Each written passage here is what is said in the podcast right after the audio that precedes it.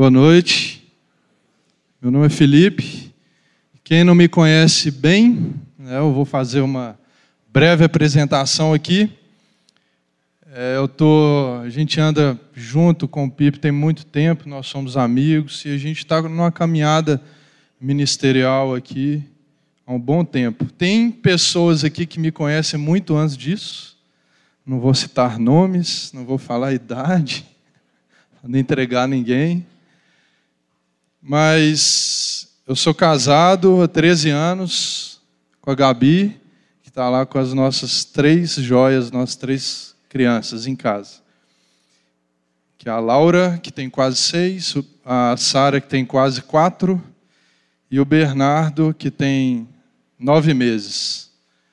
E a gente está aqui para servir. É, eu, vocês me veem aí, tem gente que já me vê circulando e tal. Mas é isso. Né? Nós estamos em família. E glória a Deus por isso. Hoje a gente vai falar sobre a luz do mundo. A gente vai dar continuidade à série Eu Sou, quando Jesus fala, Eu sou a luz do mundo. É um texto que todo mundo conhece, todo mundo já ouviu falar, e é um texto que tem uma profundidade, uma mensagem também muito intensa, que às vezes a gente passa desapercebido e a gente precisa entender o que Jesus queria falar.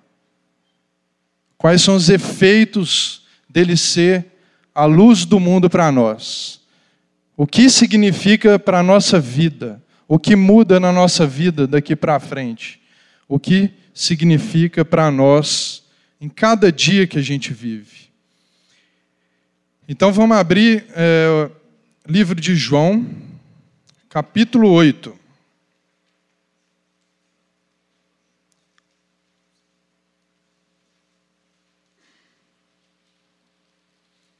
João capítulo 8, versículo 12.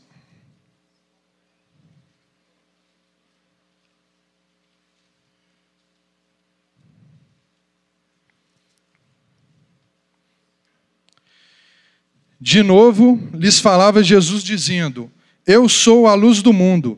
Quem me segue não andará nas trevas, pelo contrário, terá a luz da vida. Então lhe objetaram os fariseus: Tu dás testemunho de ti mesmo, logo o teu testemunho não é verdadeiro.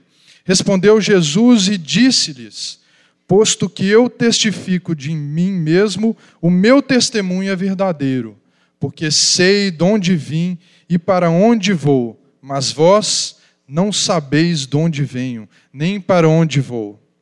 Vós julgais segundo a carne, e eu a ninguém julgo. Se eu julgo, o meu juízo é verdadeiro, porque não sou, sou eu só, porque eu e aquele que me enviou. Também na vossa lei está escrito que o testemunho de duas pessoas é verdadeiro. Eu testifico de mim mesmo, e o Pai que me enviou também testifica de mim. Então, ele lhes perguntaram: Onde está o teu Pai? Respondeu Jesus: Não me conheceis a mim nem a meu Pai. Se conhecesseis a mim, também conheceríeis a meu Pai. Proferiu ele essas palavras no lugar do gasofilácio, quando ensinava no templo e ninguém o prendeu, porque não era ainda chegada a sua hora.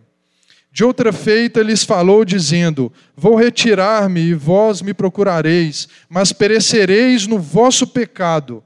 Para onde eu vou, vós não podeis ir. Então diziam os judeus: Terá ele acaso a intenção de suicidar-se? Porque diz: Para onde eu vou, vós não podeis ir?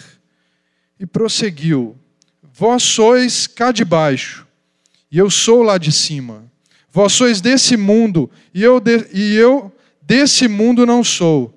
Por isso, eu vos disse que morrereis nos vossos pecados, porque se não crerdes que eu sou, morrerei nos vossos pecados. Então lhe perguntaram: Quem és tu? Respondeu-lhes Jesus: que é que desde o princípio vos tenho dito? Muitas coisas tenho para dizer a vosso respeito e vos julgar, porém aquele que me enviou é verdadeiro, de modo que as coisas que dele tenho ouvido, essas digo ao mundo. Eles, porém, não atinaram que lhes falava do Pai. Disse-lhes, pois, Jesus: Quando levantardes o filho do homem, então sabereis que eu sou, e que nada faço por mim mesmo, mas falo como o Pai me ensinou. E aquele que me enviou para estar aquele que me enviou está comigo. Não me deixou só, porque eu faço sempre o que lhe agrada. Ditas essas coisas, muitos creram nele. Disse, pois, Jesus aos judeus que haviam crido nele: Se vós permanecerdes na minha palavra, sois verdadeiramente meus discípulos, e conhecereis a verdade, e a verdade vos libertará. Responderam-lhe: Somos descendência de Abraão e jamais fomos escravos de alguém, como dizes tu. Sereis livres? Replicou-lhe Jesus: Em verdade, em verdade vos digo: todo o que comete pecado é escravo do pecado. O escravo não fica sempre na casa, o filho sim, para sempre. Se, pois, o filho vos libertar, verdadeiramente sereis livres. Bem sei que sois descendência de Abraão, contudo procurais matar-me, porque a minha palavra não está em vós. A gente vai é, somente até aqui. Esse livro de João, como a série já tem iniciado, é um livro onde Jesus é revelado como Messias, como a Luz do Mundo é um livro onde Jesus ele deixa bem claro a missão dele e que ele, quem ele é e como ele é e qual o relacionamento dele com o Pai. Como a gente viu aqui, os judeus ainda eles não tinham entendido. E se a gente for ler aqui para trás e para frente nesse livro, a gente vai ver essa mesma ocorrência, a gente vai ver esse mesmo, essa mesma conversa. Os judeus tentando entender quem era Jesus e Jesus tentando explicar para eles. E o contexto aqui, aqui desse, desse, desse fato, ele aconteceu durante a festa dos tabernáculos, também chamada de festa das cabanas, que era em comemoração ao, ao, ela lembrava o êxodo né, dos 40 anos do deserto. Então, ela, ela nesse momento aqui, ele estava perto do templo, e como falou aqui no versículo 20, ele estava próximo ao gasofilácio.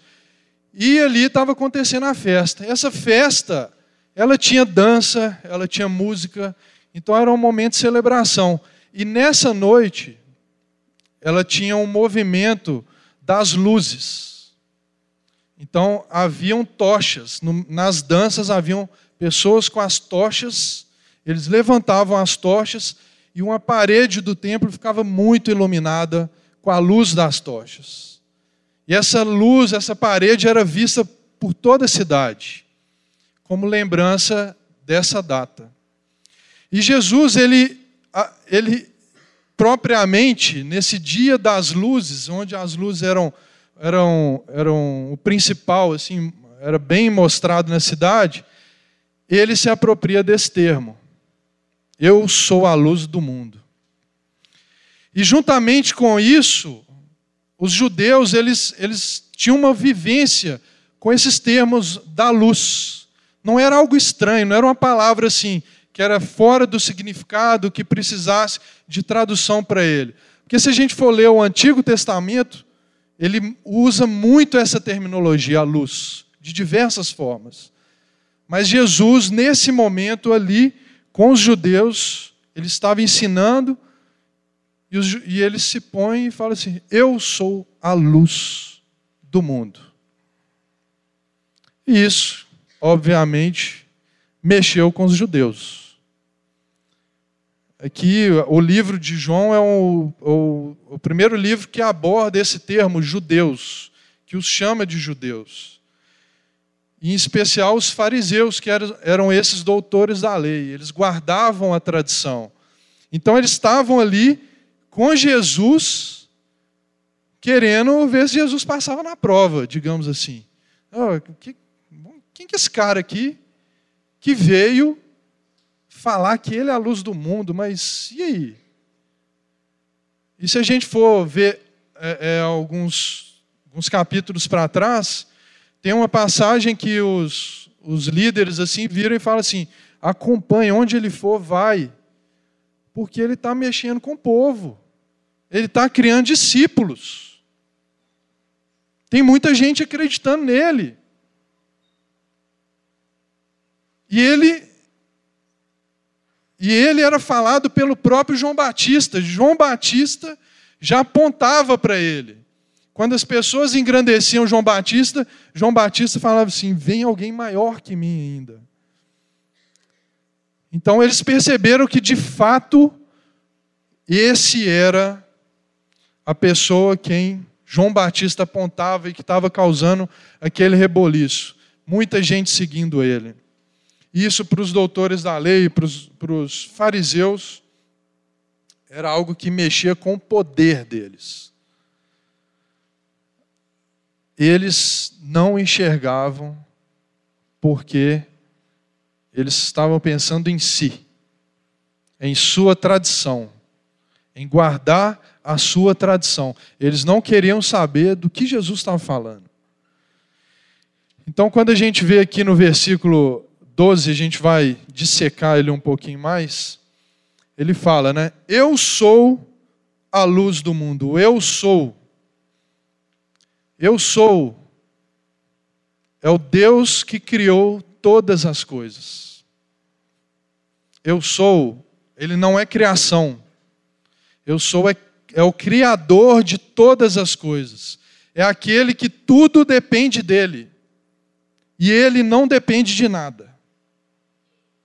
Eu sou essa, esse Deus que criou tudo. E Ele cria o mundo e cria essa luz que é apropriada para o mundo. Então você pensa no Criador que criou o mundo, mas Deus, na sua soberania, na sua sabedoria, ele já estava tudo planejado. Essa luz aqui já estava para vir mesmo. E era a luz mais adequada que poderia vir sobre a terra. Eu sou a luz do mundo. Não existe outra luz. Não existe outra luz. Jesus fala: Eu sou a luz. Não existe outro. Não existe outra luz nesse mundo. Não existe outro salvador para esse mundo. Não existe outra saída para esse mundo. Quando eu, quando eu fiquei pensando nisso, eu lembrei muito daquela expressão, né? A luz no fim do túnel, né? E Jesus é a luz do fim do túnel, né? No fim da confusão aqui, ele é a saída, ele, ele é o que nos salva. Então, ele é a luz. Então, onde existe ele, não existe escuridão. E onde ele não está, existe escuridão. Então são dois caminhos. O caminho de andar com Jesus, de reconhecer Ele como luz e estar iluminado por essa luz, ou o caminho da escuridão. Então, ou vivemos na escuridão, ou vivemos na luz de Jesus. É, e depois ele fala: quem me segue não andará nas trevas, pelo contrário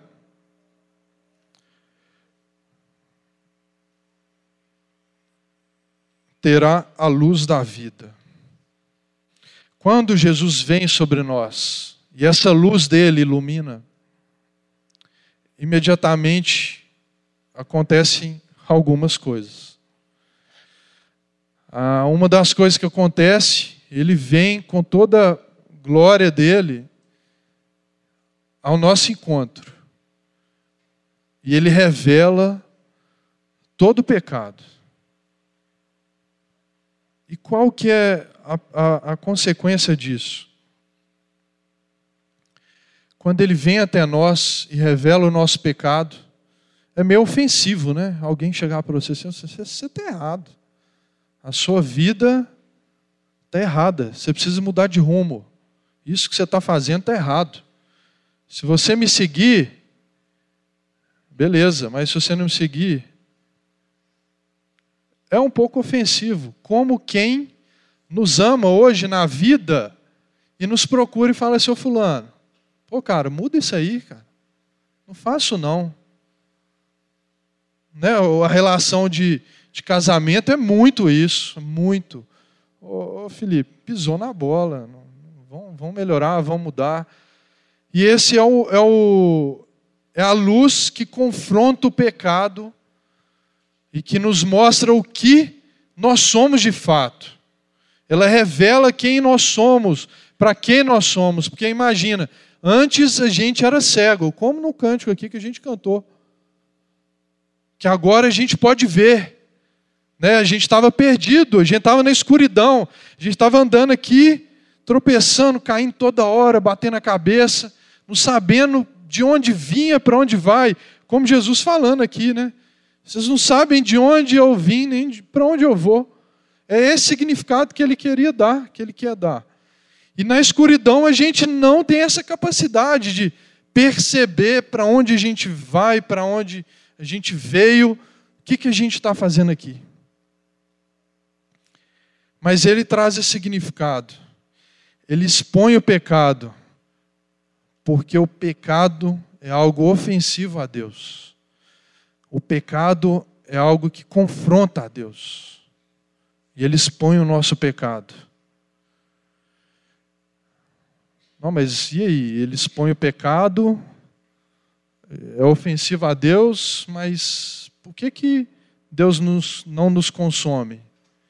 É uma das perguntas por que Deus não tirou, Jesus não tirou o sofrimento do mundo quando ele veio? Por que, que ele não tirou? Porque ele veio para nos salvar. Ele veio para que o nosso pecado estivesse sobre ele e ele fosse justiça no nosso lugar. Se ele tivesse vindo para consumir todo o pecado para fazer justiça contra todo o pecado, a gente teria sido consumido. Então ele veio, se fez justiça no nosso lugar, toda a nossa condenação foi sobre ele, e a partir daí,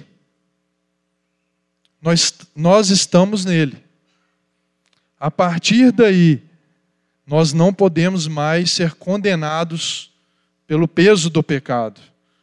E nós seremos glorificados quando todo o sofrimento, ao final, acontecer. Então, é, Jesus veio para se fazer pecado por nós. E quando ele expõe o pecado, a gente tem que entender que, gente, é a exposição de quem ama. Gente, se você tiver um amigo que tem a coragem de te pegar, sentar com você, olhar nos seus olhos e te exortar, esse te ama. Esse te ama. Valorize esse amigo. Ame ele, agradeça pela vida dele. Porque a nossa natureza, é isso que Jesus quis mostrar, olha, a natureza de vocês desde Adão está caída. O homem só sabe pecar. Como ele falou com os judeus, vocês são pecado. E, gente, é impressionante.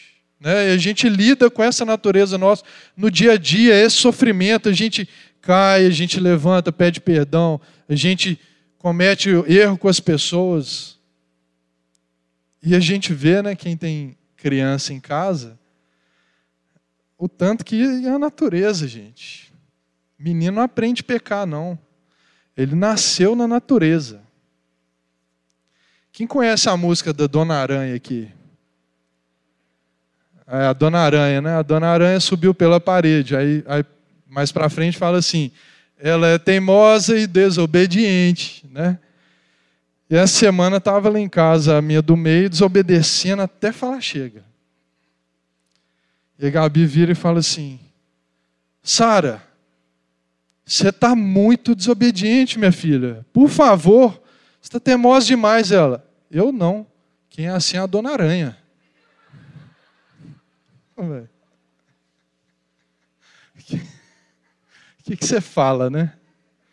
O que, que você fala? A menina solta uma dessa pecadora, né? Que ela conheça Jesus o mais breve possível. É a natureza nossa. E Deus, como ele, esse Deus de amor, ele não veio, como Jesus falou com os judeus, ele não veio para julgar, ele não veio para vir contra a nossa vida, para nos exterminar pelo nosso pecado. Ele veio para nos mostrar quem nós somos e que, que nós precisávamos de um Salvador. A partir daí, o homem foi capaz de falar assim: Deus, eu não consigo. E era isso que os judeus não tinham entendido. Eles entendiam que eles poderiam ser salvos por guardar a tradição. Eles queriam um salvador dentro do estereótipo deles. E quando Deus faz isso conosco, é como se você descobrisse uma doença terminal. Como se fosse no médico amanhã e ele falasse assim: olha, você está com a doença X e a doença mortal. E passa um dia, ele pega e te liga e fala assim: aqui, acabou de chegar um remédio que vai resolver todo o seu problema. Você não vai morrer mais. E é o que a luz de Jesus faz. Ela expõe o nosso pecado, mas ele fala assim: anda comigo. Eu sou a luz do mundo. Eu sou Messias. Eu sou aquele que vou te salvar. Então ele revela o nosso pecado, mas ao mesmo tempo ele fala assim: Eu sou a sua saída. Eu sou aquele em que você só tem que confiar mais nada. Essa era uma diferença gigantesca entre quem ele queria que entendesse, que era que confiasse nele, e os judeus. Os judeus estavam muito ligados com a espiritualidade do mérito. Então eles eram bons de acordo com o que eles guardavam da lei. E eles se faziam bons de acordo com, com a memória, de acordo com as tradições que eles guardavam.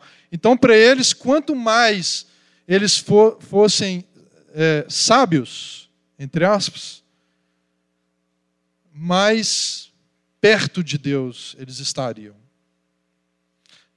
Mas Jesus vem com, a, com, a, com, com todo esse amor dele e revela a graça de Deus. E ele fala assim: Você não precisa mais da sua força. Você não precisa mais de desempenho para chegar até a mim. Eu sou a luz do mundo. Eu chego até você. Eu chego até você. Se você caminhar e seguir, você terá a vida, a luz da vida. E é essa consequência de quem caminha com Jesus. Quem caminha com Ele terá a luz da vida. Por isso, seguir não é simplesmente é, andar atrás o seguir não é o que a gente às vezes imagina, né? Jesus ali com aquele, aquele tanto seguidor, aquele tanto de gente andando logo atrás dele, e você é mais um ali, que está ali. Não é andar atrás, mas seguir.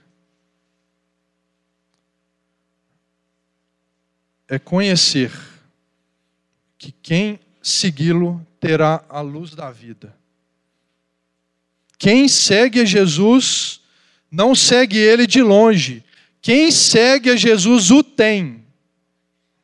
Quem segue a Jesus tem a luz da vida.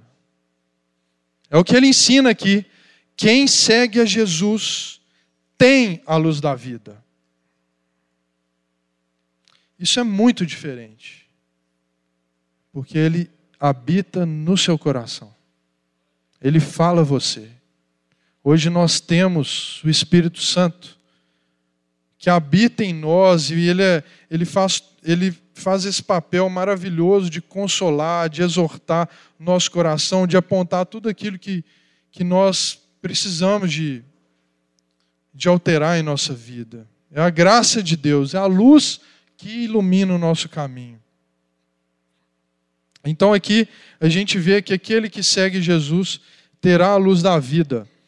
E quando a gente segue, a gente crê no Salvador, a gente crê que Ele é o Deus que tem todo o poder. O, Deus que a gente segue é aquele que tem toda a sabedoria, que tem toda a grandeza. Por isso ele fala: confie em mim e me segue. Eu conheço esse caminho. Seguir Jesus é seguir aquele que anda na estrada e conhece toda a estrada. E ele tem o controle de tudo nessa estrada. Por isso que ele fala: me segue. Me segue. E eu lembro essa questão de seguir. Certa vez a gente, eu e Gabi, a gente não tinha filho ainda, a gente foi lá para a Serra do Cipó. E resolvemos acordar e caminhar lá. A gente ficou numa pousada mais perto assim do, do, das trilhas e começamos a andar. Tinha gente andando e a gente foi andando. E não sei porquê, ficou só a gente. Levamos meio litro de água e uma barrinha de cereal. E a gente andando, andando, andando, achando que a gente tava, ia chegar a algum lugar e não chegamos. Andamos três horas. Aí quando deu três horas, falou assim: vamos voltar. Não vamos sair lugar nenhum. Esse é o caminho de quem anda na escuridão. Ele não sabe para onde está indo. A luz de Deus, ela vem sobre nós para revelar toda a nossa perspectiva de vida, toda a perspectiva de vida que Deus tem sobre nós ela faz que a gente nos enxergue, enxergue o mundo como Deus enxerga. Então a luz dele revela o plano dele, revela a vontade dele, revela toda a forma como a gente deve andar e viver a vida. Então, Deus, quando, quando vive em nós, a gente tem a luz da vida, ele opera dessa forma. Você vivia na escuridão, você vivia perdido. Se alguém te perguntasse assim: ah, para que, que você vive? Você, ah, não sei. Para que, que você trabalha? Ah, eu trabalho para ganhar dinheiro, para pagar minhas contas. Mas para que, que você tem uma família? Para que, que você tem filhos? a gente estava cego. Jesus muda o significado de tudo. O nosso trabalho passou simplesmente de algo que desse um status social para a gente, né? porque às vezes a gente carrega, a gente coloca o trabalho como, como ídolo de fato. E ele passa, a gente passa a criar a nossa identidade a partir daquilo que, daquela profissão que a gente exerce. E Jesus vem com a luz dele e fala assim: não, seu trabalho é para me glorificar. Eu te dei saúde, eu te dei força, eu te dei sabedoria, eu te dei esse dom que você tem para entender, para saber as escolhas que você tem que tomar nesse trabalho. E esse trabalho para me glorificar. As pessoas, quando te verão trabalhando, elas vão ver a luz em você. Isso muda completamente a forma da gente viver. E Deus vem com essa luz sobre nós e nos mostra: você trabalho para mim, para me glorificar. Mas a vida não é trabalho, simplesmente. Você está aqui com a missão. Você tem uma missão. Sua vida tem um significado. E eu sou o significado da sua vida. Não existe nada mais que a escuridão prometia que seria o significado da nossa vida. Não existe nada mais, porque a escuridão prometia isso: status, dinheiro. Mas sabe por que, que é escuridão? Porque nada disso vai cumprir o que promete.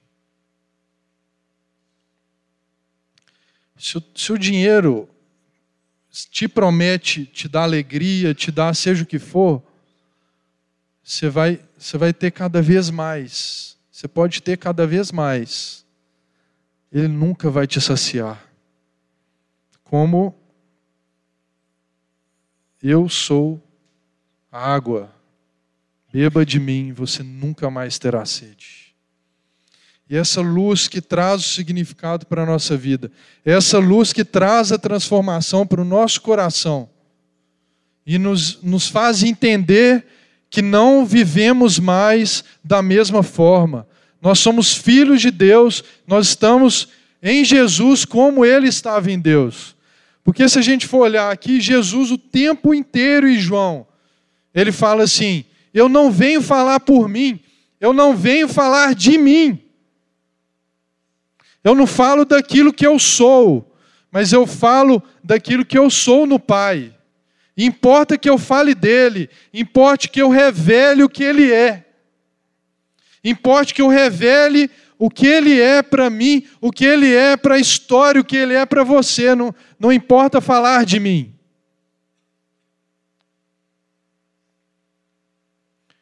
E os judeus, eles tinham um senso de mérito de justiça própria gigantesco. Né? Eles eram aquelas pessoas irrepreensíveis. Tanto que a gente vê aqui no, no, no debate, né, um diálogo, um debate, que, que eles implicam nos mínimos detalhes. É igual você pegar aquela pessoa que não aceita perder a discussão de, de nenhuma forma. Às vezes você tem um amigo assim, né? Você fala, nossa, que preguiça, não vou nem conversar um negócio com ele. Eu falo assunto que dá para discutir, né? Porque futebol e tal não dá, né? Isso aí não dá. Mas eu falo um, um, ideias. Porque tem gente como esses judeus, né? Ele entra para discussão é para ganhar, não é para trocar ideias, para construir uma ideia.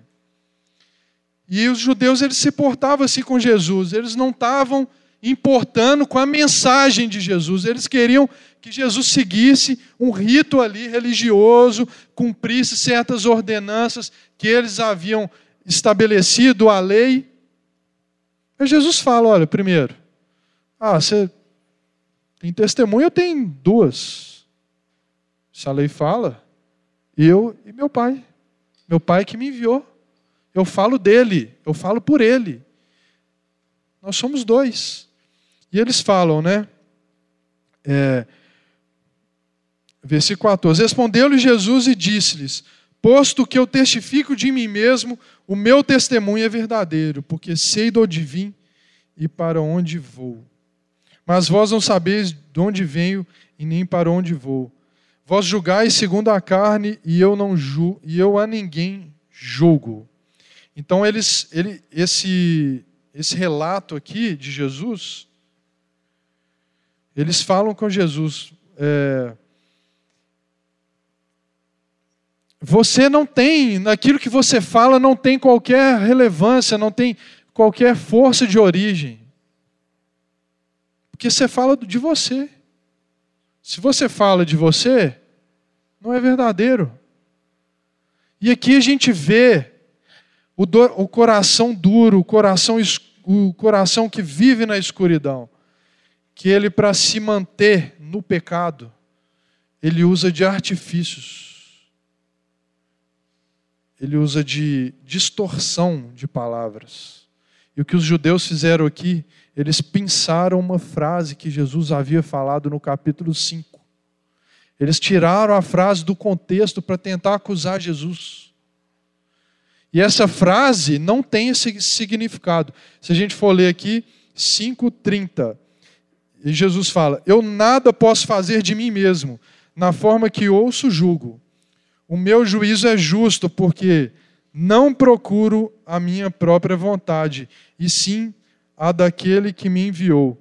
Se eu testifico a respeito de mim mesmo, o meu testemunho não é verdadeiro. Então, o que está falando? Se eu testifico a respeito de mim mesmo, você não considera. Porque eu vim para falar da vontade daquele que me enviou. Ou seja, ele veio para testificar a Deus. E o que ele falava aqui no capítulo 8, e que eles abordam a fala dele no capítulo 5, está distorcido. Eles falam: se você fala de você mesmo como você falou, não é verdadeiro. Mas o que ele queria falar, eu não falo de mim, eu falo do Pai. O que eu falo é que o Pai falou. E isso afeta a nossa vida como cristão, esse, essa, essa forma de viver. Às vezes, muitas vezes, a gente vive na escuridão. A gente escolhe sair do caminho, desviar do caminho. A gente abandona a palavra. A gente abandona a oração. A gente pega a palavra e pinça os trechos assim, de acordo com a nossa conveniência, às vezes para massagear o nosso ego. A gente lê, ah, deixa eu ler aqui, eu estou querendo ler sobre isso. Aí você vai, ah, isso, essa parte aqui não está boa. É isso que os judeus faziam. Eles não estavam abertos à verdade. Como Jesus falou, né? Com eles aqui. Mais para frente, é, ele fala assim: É porque sois incapazes de ouvir a minha palavra. Vós sois do diabo, que é o vosso pai, e quereis satisfazer o que é do diabo. Os judeus ouviam ali do que era conveniente. Eles entravam ali com Jesus para o debate e não estavam importando com o que era a verdade. E a gente vê esse moralismo dele deles também com essa questão de ser, parecer, status. Né, eles apareciam com Jesus assim, o ego deles estava tão grande, a, a religiosidade, a espiritualidade deles estava tão grande, que eles estavam diante de Deus, eles estavam diante da luz. Eles estavam diante de Deus e não enxergaram. A luz revela todo o ego. E isso, para eles, foi uma ofensa. Mas Jesus, ele de uma forma tão, tão sábia, ele fala no versículo 15: Vós julgais segundo a carne que seria julgar segundo a carne? Julgar segundo a carne é essa conduta dessa pessoa religiosa, que avalia os fatos de acordo com a conveniência dela. A gente vive muitas vezes assim, ah, fulano, e, e a gente às vezes coloca melhor, né? Ah, não, fulano, ah, isso aí, pecador, vacilou. Né? E isso, quando a gente se compara, a gente está se colocando além. E eles haviam feito algo logo atrás aqui, que demonstrou toda essa petulância religiosa, demonstrou toda essa arrogância religiosa, que era a mulher adúltera. É o trecho aqui anterior do capítulo 8 que a gente não leu. Né? A mulher adúltera, ela foi apanhada em adultério.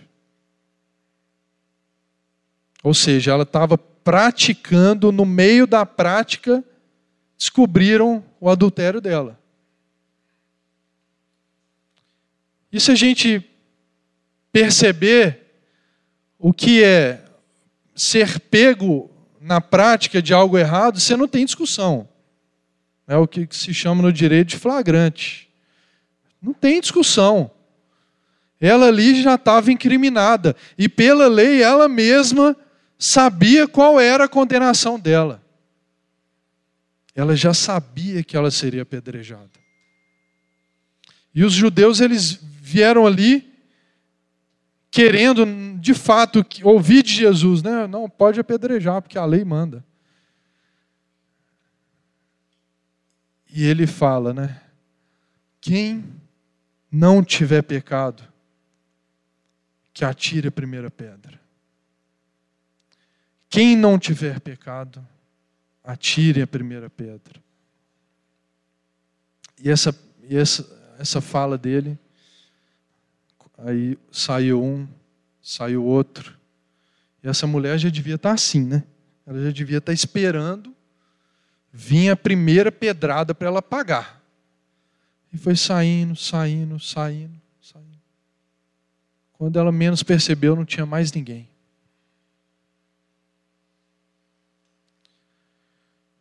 Essa era a conduta dos judeus.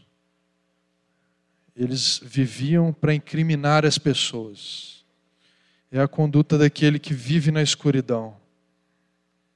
E tanto isso, que no, no final né, do, do, desse trecho que a gente leu, ele fala, bem, 37, é, bem sei, bem sei que sois descendência de Abraão, contudo procurais matar-me, porque a minha palavra não está em vós. Ou seja, eles procuraram matar. E no final do capítulo, é, fala, né? Então pegaram em pedras para atirarem Jesus. Então eles queriam matar Jesus.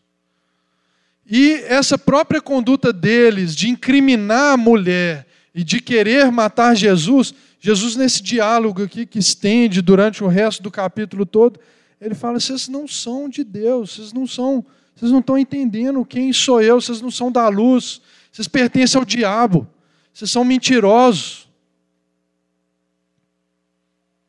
Se vocês guardassem de fato a lei, vocês não teriam tentado me matar, vocês não teriam tentado se colocar acima da lei como alguém que não tivesse pecado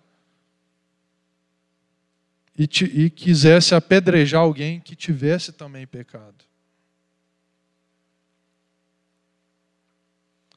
Então, essa, essa diferença, é, essa Jesus expõe aqui todo esse diálogo, e eu fiquei pensando assim, pô, mas nossa, estende tanto, né? Jesus falando, eu sou, eu sou a luz, eu vim do Pai, eu vim pelo Pai, eu vim para o Pai. Vocês não estão me entendendo, vocês estão aqui de baixo, eu sou de cima. Era uma conversa assim, parecia que um estava falando português e outro inglês. E ela delongava. E ela delongava. E ela, a gente, se a gente for ler aqui, ler, ler, você fala, gente, mas isso tudo é Jesus com a luz dele, expondo toda a religiosidade desse, desse povo. E no versículo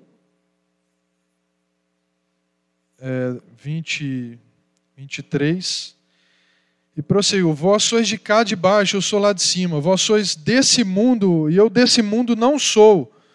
Por isso eu vos disse que morrereis nos vossos pecados, porque se não credes que eu sou, morrereis nos vossos pecados. Você já imaginou?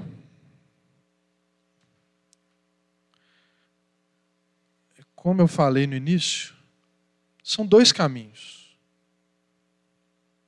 caminho do Salvador do mundo. O caminho daquele que veio ao mundo se oferecer por nós para nos salvar. O caminho do maior amor do mundo. Um caminho que a gente não precisa ter desempenho, mas que a gente só precisa de acreditar, de crer, de confiar nele, de confiar naquilo que ele fala, de confiar que ele é a luz do mundo. Era só isso que Jesus tentava nessa conversa com os judeus. Mas eles trilharam o caminho da escuridão. E estava, como Jesus falou: se vocês não vierem comigo, se vocês não acreditarem em mim, vocês não vão vir comigo. Se vocês não acreditarem em mim, vocês vão ficar para trás. Vocês vão para a escuridão e viver nessa escuridão eternamente. Eu acho que é inimaginável. Da mesma forma que, para a gente, é muito difícil a gente é, conseguir falar tudo que Deus é. É impossível. Humano, limitado, falar tudo que Deus é. A gente não consegue. E a gente falar de eterna escuridão. Imaginar o que seria uma eterna escuridão. Imaginar como seria viver nessa eterna escuridão. E esse era, era o caminho daquele que não segue a luz. Esse é o caminho daquele que não acredita que Jesus é o eu sou. Esse é o caminho daquele que vive para o seu umbigo, que vive, usa da vida, simplesmente para satisfazer seus desejos, cumprir prazer atrás de prazer, cumprir sonho atrás de sonho. Isso é o dia a dia, você acorda, você vai para o trabalho, você volta do trabalho, Onde está Deus? Onde está Deus? Onde está aquele que Jesus fala? Se vós permanecerdes em mim, na minha palavra, sois verdadeiramente meus discípulos. Não importa, irmãos, que a gente simplesmente veja a luz, acredite na luz. Importa que a gente permaneça na luz. Importa que a vida nossa toda, todas as áreas da nossa vida, seja afetada por essa luz. E que a partir dessa luz a gente possa viver e enxergar e ver o significado daquilo que a gente faz, daquilo que a gente é.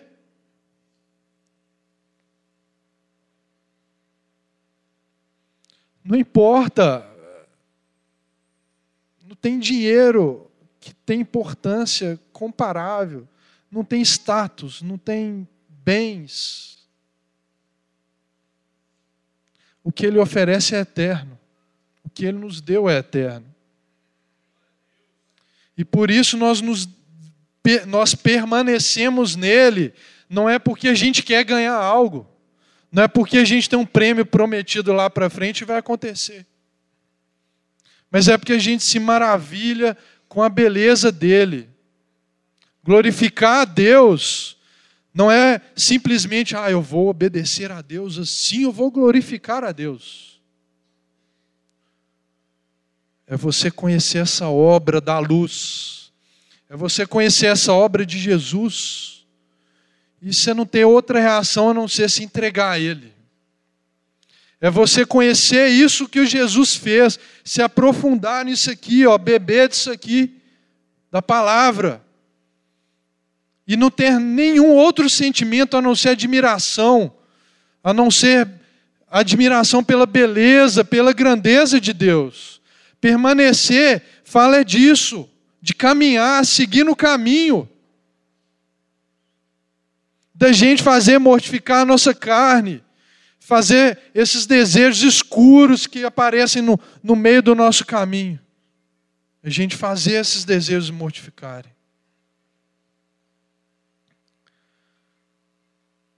E pedir o Espírito Santo, que só Ele, só Ele pode trazer a palavra, só Ele pode trazer o que a gente vê, que a gente lê, o que a gente conversa, e fazer essa realidade ser viva dentro de nós.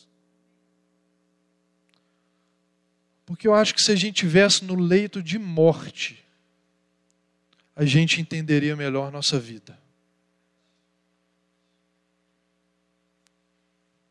Se a gente estivesse no leito de morte, a gente às vezes seria capaz de pensar melhor no que a gente fez, nas escolhas nossas, no que Deus é maravilhoso, tudo que a gente vive, tudo que tudo que Ele é, tudo que Ele proporciona para a gente. E, e isso tem que trazer significado para a gente. O meu filho mais novo, ele, ele nasceu bem antes da hora. Ele nasceu com 26 semanas, com 900 gramas. Ele era muito pequeno, muito magrinho, assim, osso, pele, uma pele até brilhante assim, né, crua. E quando eu estava lá, ele estava na UTI, ficou muito tempo na UTI. Eu até comentava com, com os amigos aqui da igreja. Eu não tinha outro sentimento senão dependência de Deus. Não podia fazer nada. E você tem um filho. Aí a gente é confrontado nesse momento. Você tem um filho que está passando por um problema que você não pode fazer mais nada. Nessa hora a gente entende o que é confiar em Deus. Nessa hora a gente entende o que é luz na vida, o que é escuridão. Nessa hora a gente entende o que tem significado na vida, o que tem importância.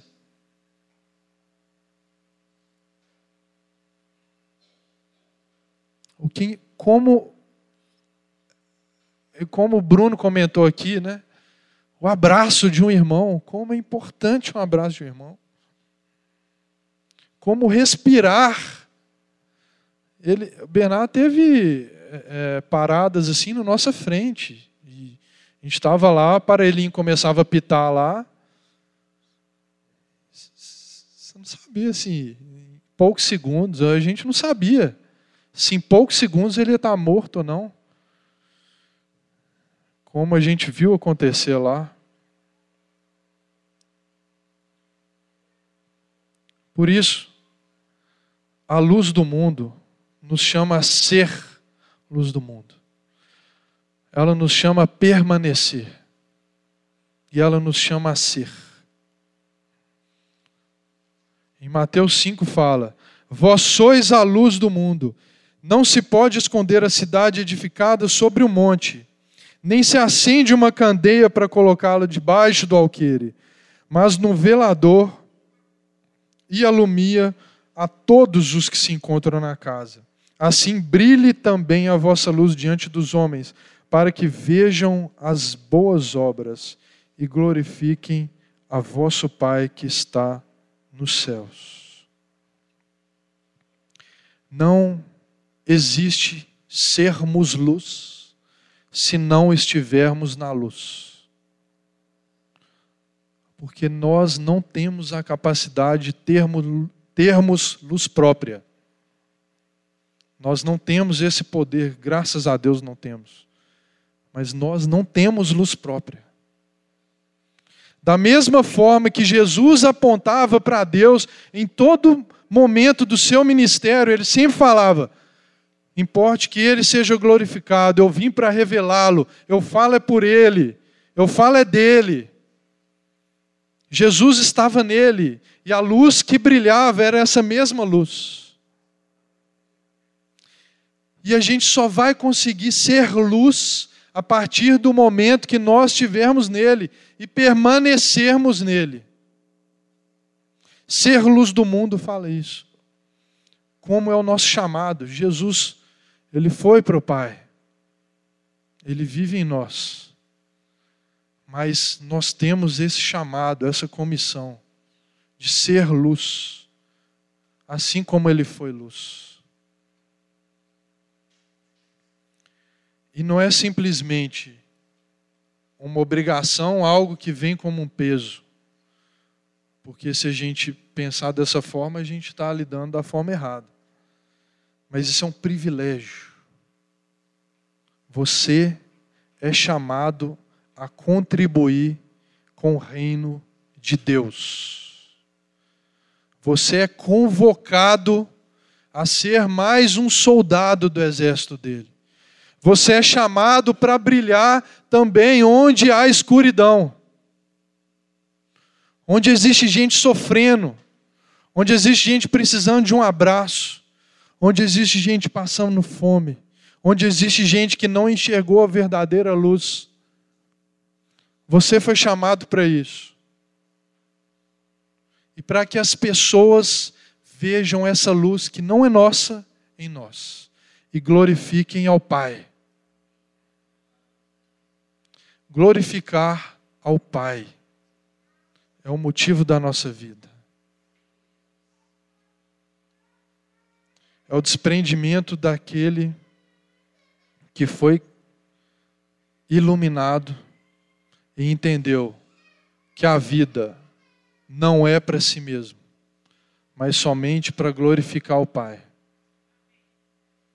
Por isso nós somos chamados a permanecer.